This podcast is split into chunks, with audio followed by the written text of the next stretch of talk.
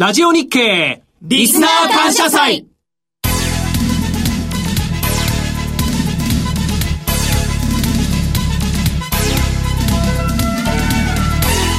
楽天証券プレゼンツ。先取りマーケットレビュー。リスナーの皆さんこんにちは。大里清ですここからの時間は楽天証券プレゼンツ先取りマーケットレビュースペシャルをお届けしていきます。毎週水曜日の夕方4時から生放送していますこの番組。今日はラジオ日経リスナー感謝祭のスペシャルバージョンとしましてラジスペシャルバージョンとしまして楽天証券の精鋭アナリストに年後半の国内外の見通しなどをじっくりと伺っていきます。それではこの時間はこの方とお届けしてまいりたいと思います。楽天証券経済研究所シニアマーケットアナリストの土田正幸さんです。よろしくお願いいたします。よろしくお願いします。さあ土田さん前回土田さんにスペシャルにご出演いただいたのが年末だったと思います、はい、そこからですねそのマーケットを取り巻く外部環境こう大きく変わってきましたよね。そうですね、まあ、アメリカの金融政策ですとかあとは一番注目されたのはインフレですよね。で、もあ、っという間にこう2022年も半年経ってしまったといったところもありますので、はい、じゃあ年末にかけてですね、まあ、どういった相場見通しもしくは戦略立ったらいいのか、まあ、そういったヒントになるかどうかわからないんですけれどもまあ、今のですね、はい、今のマーケットの状況とですね今後のポイントこういったところを皆さんと一緒に見ていこうかなと思ってます。土田さんの資料については番組のウェブサイトからダウンロードいただけます。土田さんの資料は番組のウェブサイトからダウンロード可能です。ぜひ資料をご覧いただきながらお話聞いていただきたいなと思います。それでは番組を進めていきましょう。この番組は楽天証券の提供でお送りします。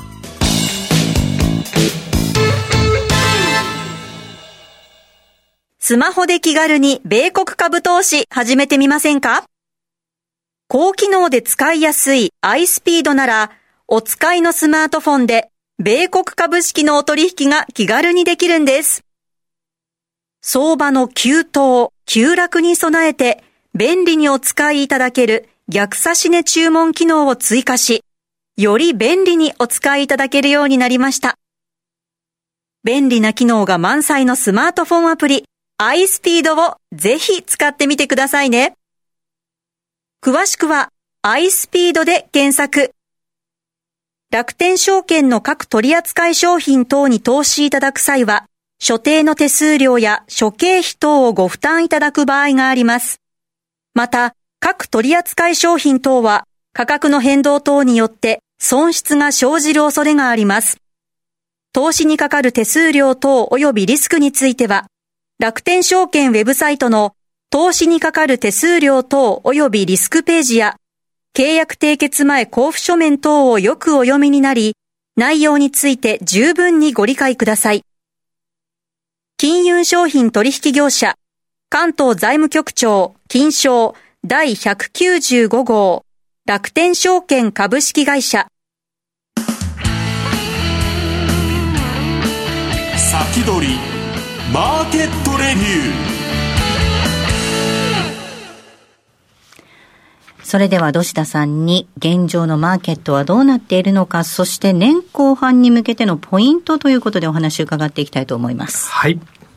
えっと、まずはですね、早速なんですけれども、今の日経金、どんな状況なのかというのを、まあ、冷やしチャートで一緒に見ていきたいなと思ってるんですけども、まず最初の資料ですね。まあ、日経平均のまあ去年のまあ秋口ぐらいからのまあ冷やしチャートなんですが、まあ、ちょっとその資料自体にはごちゃごちゃといろんな線引いてはいるんですけども、まあ、ここで注目したいのは2本の線ですね。じゃあ1本目の線は何かというと、まあ、昨年の9月の14日ですね。まあ、昨年の日経平均が高値をつけたタイミングなんですけども、こっからの戻り高値ですね。まあ、11月、1月、3月と。という形で、実はまあ6月9日にですね、まあちょっとその例外はあるんですけども、それ以外がですね、まあ戻り高値が一本の直線上でまあ結べるというところで、まあかなり上値の抵抗ラインとして意識されているといった線です。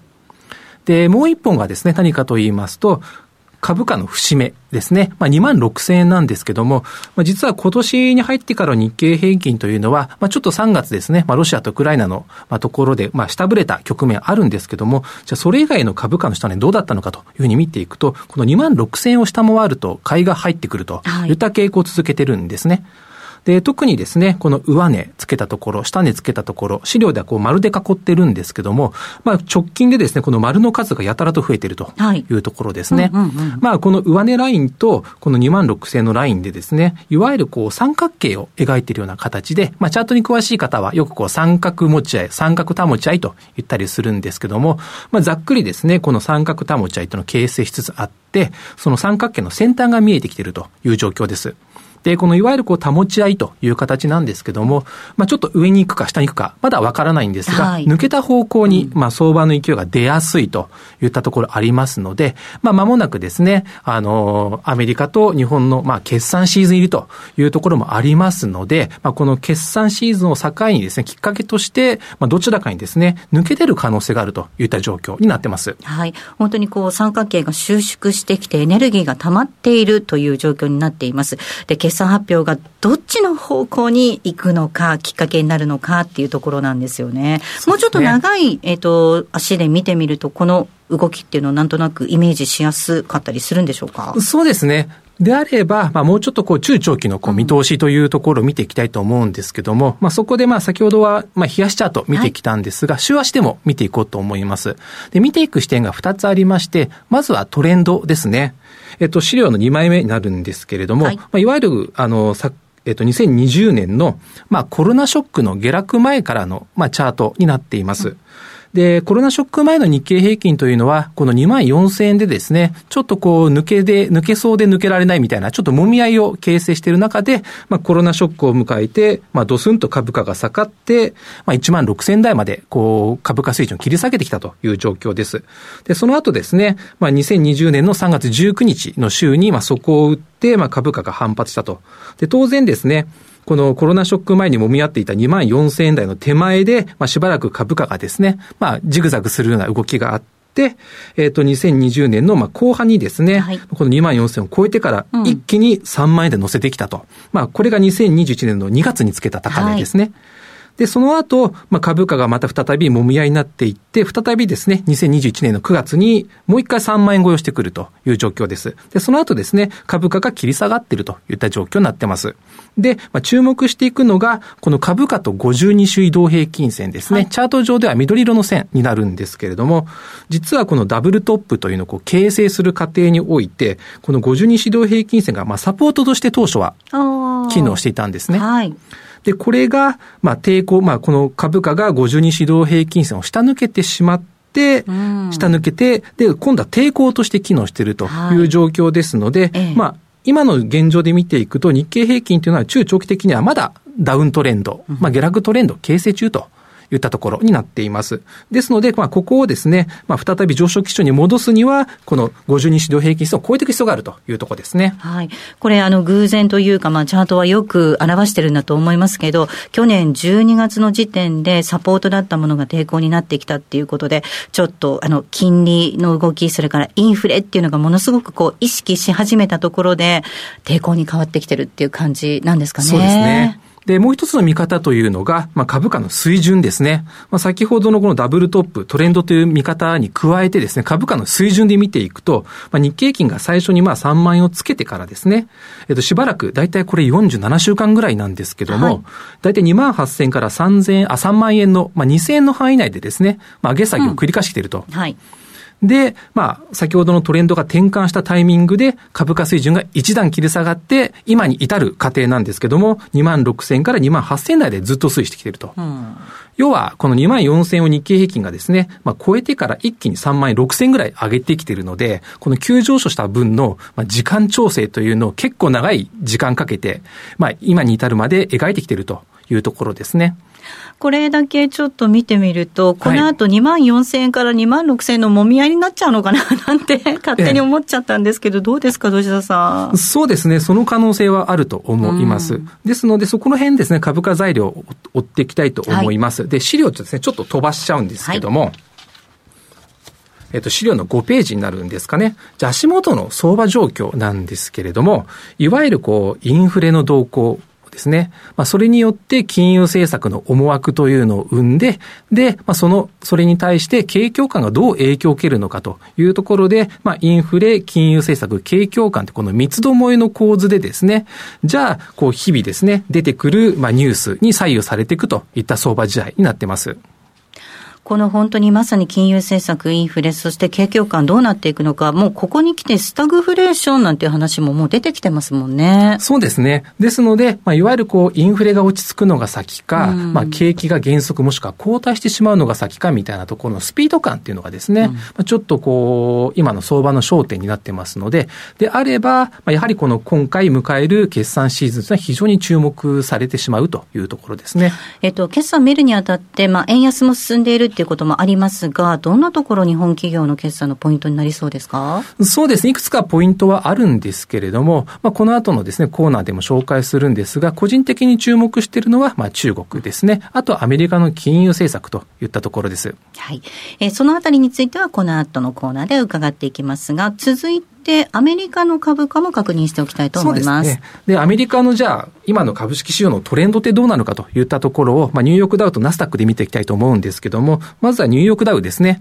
週足のチャート用意したんですが、まあ、ちょっとこれもごちゃごちゃといろいろ書かれてるんですけども、こちらもですね、アメリカ市場もちょっとまあ下落トレンドを継続中というところです。まず一つ目がそのボリンジャーバンドですね。まあこのチャート上にプラス2シグマからマイナス2シグマって書かれてるとこなんですけども、まあ、株価がこのマイナス2シグマとマイナス1シグマの間を行ったり来たりしながら、まあ、株価が下げているというところで、はいうん、で、この状況というのはこのバンドウォークという形で、うん、まあ、トレンド継続中なんですね。なので少なくともまだ底打ちの確認ができていないと。で、さらにですね、まあコロナショックの安値、まあ2020年の3月27日の週と、まあ今年の高値ですね、1月7日。まあこれを基準とした、まあギャングル、水色の、まあ、トレンドラインを引いたものなんですけども、現在は 2×1 ラインというところで、なんとかここで踏みとどまれるかどうかというところに位置していると。で、しかもですね、まあこの株価水準、過去に遡っていくと、コロナショック前の水準でもありますので、まあ景況感の悪化というのを織り込み始めると、この線を下回っていって、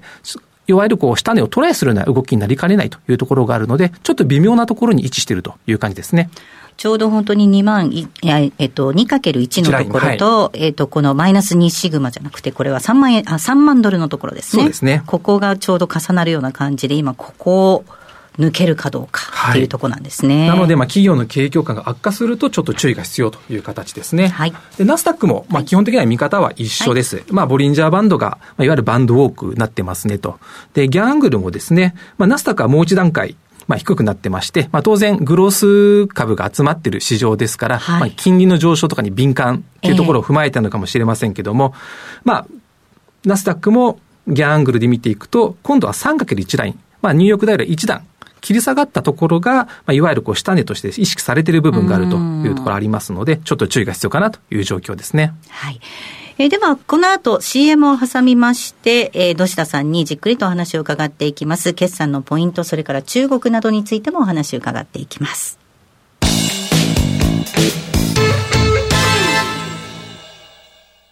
米国株は一株から取引可能。誰もが知っている有名企業でも数千円や1万円前後で投資できるところがあるんです。楽天証券にすでに口座をお持ちなら、特別な手続き不要で、そのまますぐに米国株のお取引ができます。しかも取引手数料は税込みで約定代金の0.495%。最低取引手数料はなんと0円。取引手数料の上限は税込み22米ドルと決まっているので、高額取引も安心です。またスマートフォン用アプリ iSpeed でも米国株取引が可能。いつでも気軽にお取引いただけます。詳しくは楽天証券米国株で検索。楽天証券の各取扱商品等に投資いただく際は、所定の手数料や諸経費等をご負担いただく場合があります。また、各取扱商品等は価格の変動等によって損失が生じる恐れがあります。投資にかかる手数料等及びリスクについては、楽天証券ウェブサイトの投資にかかる手数料等及びリスクページや、契約締結前交付書面等をよくお読みになり、内容について十分にご理解ください。金融商品取引業者、関東財務局長、金賞第195号、楽天証券株式会社。先取り、マーケットレビュー。さあ、引き続き、土田正幸さんとともにお届けしております。さあ、土田さん、後半では今後の相場のポイントになるというところをお話しいただこうかなと思いますが。はい。そうですね。まあ、個人的に注目している中国の動向、こちらについてちょっと深掘りしてみようかなというふうに思います。で、今のマーケットなんですけれども、いわゆるこう中国経済に対する見方というのは、まあ、比較的楽観的な部分が大きいんですね。マーケットは楽観的に見ている。はい。はい、まあ、どういったことかと言いますと、えー、まあ、資料も用意してるんですが、まずですね、中国っていうまあ国がどういう方向性で動いているかなんですけども、とりあえず今年のですね、GDP の成長率目標、まあ、5.5%前後にしてるんですけども、まあ、これがまあ、ロックダウンとかある中で、まあ、どう変化したのかというと、実は変化してないんですね。はい、目標は変えていない。この,、はい、この達、この目標達成に向けて頑張るよというのを、こう、4月の末に、まあ、表明してます。で、それを受けてですね、1ヶ月後の、まあ、5月の末ですね、ちょうど6月に入って上海のロックダウン解除されるちょっと前のタイミングになるんですけども、まあ、いわゆるこう、経済政策っていうのをですね、まとめてドンと出してる形ですね。非常に多くの分野に対して、まあこれ、主なものを挙げてはいるんですけども、大体33個ぐらい、結構、次から次へとですね、まあ、これやります、あれやりますといった政策を打ち出してるんですね。はい。で、そうですね、はい、このあたりはね。で、まあ、どういったことをやるかというと、まあ、例えば、その交通インフラですとか、あとは水利ですね。まあ、毎年この時期になってくると、中国の洪水とかの被害のニュースって、なんか毎年恒例みたいになってますので、まあ、こういった水回りの、まあ、インフラを整備しますよですとか、あとは税金の還付ですね。まあ、この金額を拡大したりですとか、あとは、まあ、地方政府の債券の発行ですね。まあ、これを加速させたりですとか、まあ、いろいろこうやってくるわけですね。で、まあ、中国がですね、こういうふうに大規模な経済政策を打ってくるというのは、リーマンショックの後もあったんですけども、その時にはですね、4兆元の経済対策という形で、ものすごい規模の、まあ、経済対策を打ってきたという形で、まあ、翌年のですね、中国の GDP って2桁の成長をこう迎えたというぐらい効果があったんですけども、で、今回ですね、この規模的には、その4兆元を超えてきていると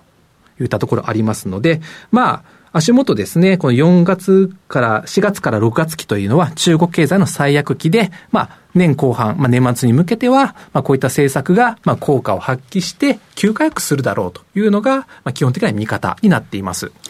今、あの、中国をめぐる話題というと、その、まあ、ロックダウンも含めてなんですが、あまりその、いい話題が私なんかからすると出てないのかなっていう感じがあります。ただ、本当にこう、今紹介していただいた、そので政策を見てみると、大胆な政策をいろいろね、中国はやることができる。あの、行うことができるっていうところなんですが、土田さん、これ、あの、リーマンの後と違うのは、えっと、世界がこう、デカップリングに向かっているじゃないですか。はい、で、この中国の大胆な政策が、世界経済の倹約になるのかな、どうなのかなっていうところもあると思うんですが。そうですね。実はそこが非常に微妙なところになってまして、うん、まあ、実はこう今中国が目指している方向性と現実とのギャップというのがちょっと生まれてきてるわけですね。はい、じゃあ今こう中国がまあ中長期的にどういうふうなまあ経済体制を作ろうのか、作りたいのかというとですね、はい、まあ総循環政策といって、まあ一言で言うと内需の循環と外需の循環をこう、掛け算で、まあ、コラボレーションして、まあ、国をですね、安定的に発展させていきましょうといったところなんですけども、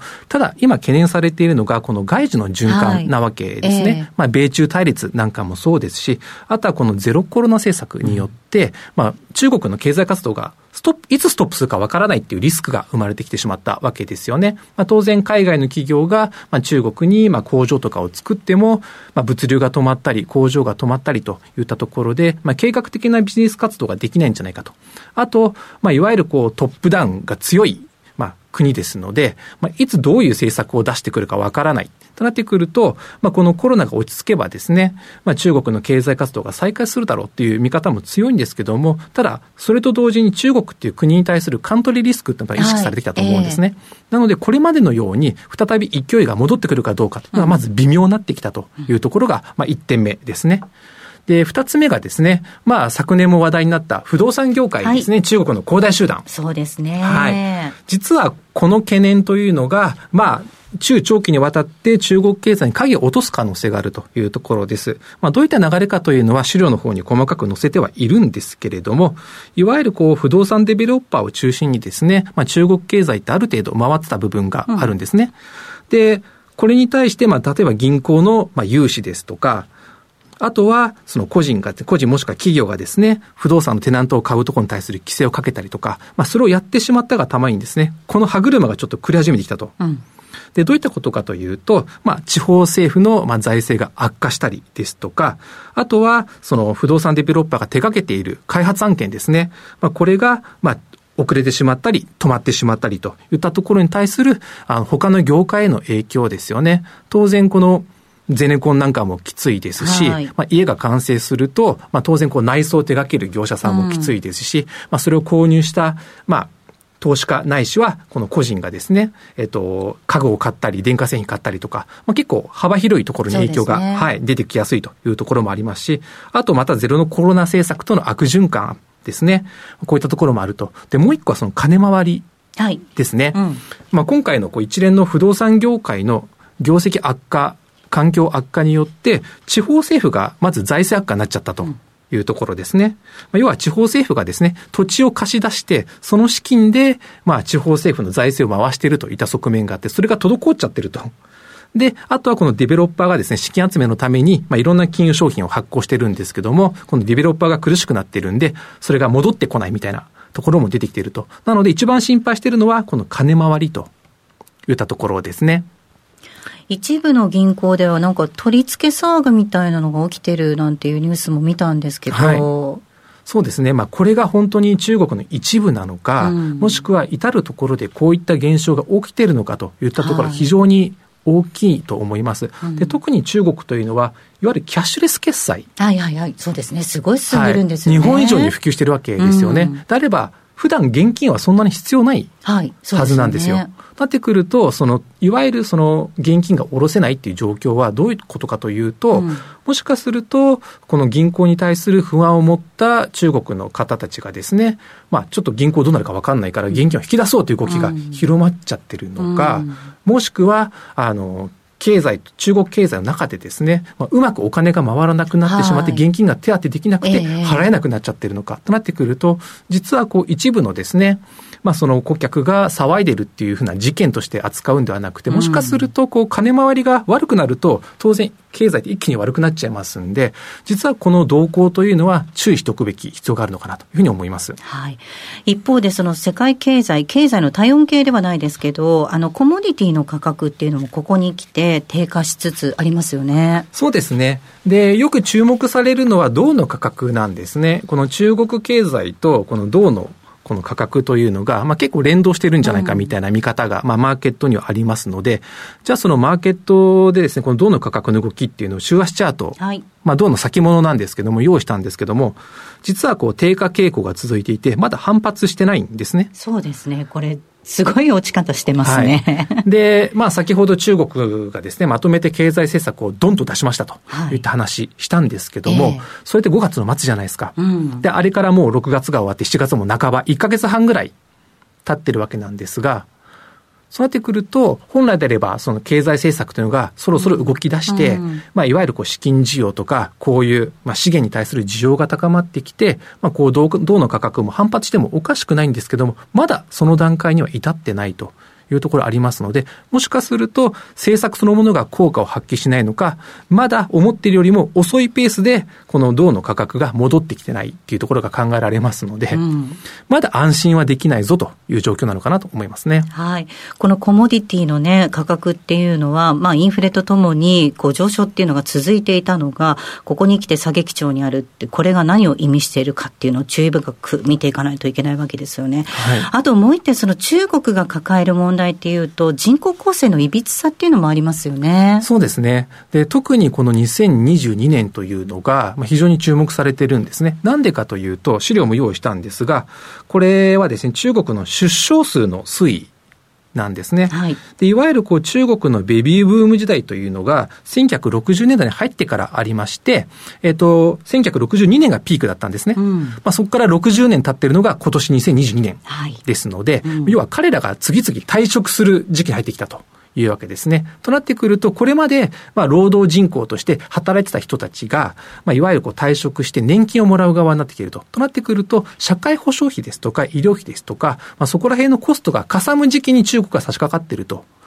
そんな中で、まあ、中国のですね、いわゆるこう、先ほども申し上げた金回りとに行き着くんですけども、はい、そういう意味でいくと、まあ、中国これからですね、社会保障費がどんどんどんどん増えていくという中で、うん、まあ、どういうふうに安定的に回していけるのかどうかといったところが注目されてくるというわけですね。なんかこれお話伺っていると、中国これからすごく大変な難題をこうに直面していくような感じもあるんですけど、土下さん、全体のイメージとしてはどんなふうに思ってらっしゃるんですか？そうですね。まあ、うまくですね、まあ、今回の経済政策というのを、まあ、基盤を整えるために安定的に、まあ、整備していくならいいんですけども、うん、5.5%っていう目標を達成するために、また無理をしてしまうと、ちょっと歪みが出てしまう。可能性があるので、はい、逆を言うと、この政府の思惑通りに5.5%近い成長率を達成した時というのが、実はその裏でですね、まあ、いろんなこう歪みとか歪みが生じていくかもしれない。なってくると、中長期的にはですね、ちょっと注意が必要になってくるのかなというふうには思います。あの、人口っていう面では、インドに、えっ、と、今度抜かされるみたいな話ももう出てきてるじゃないですか。は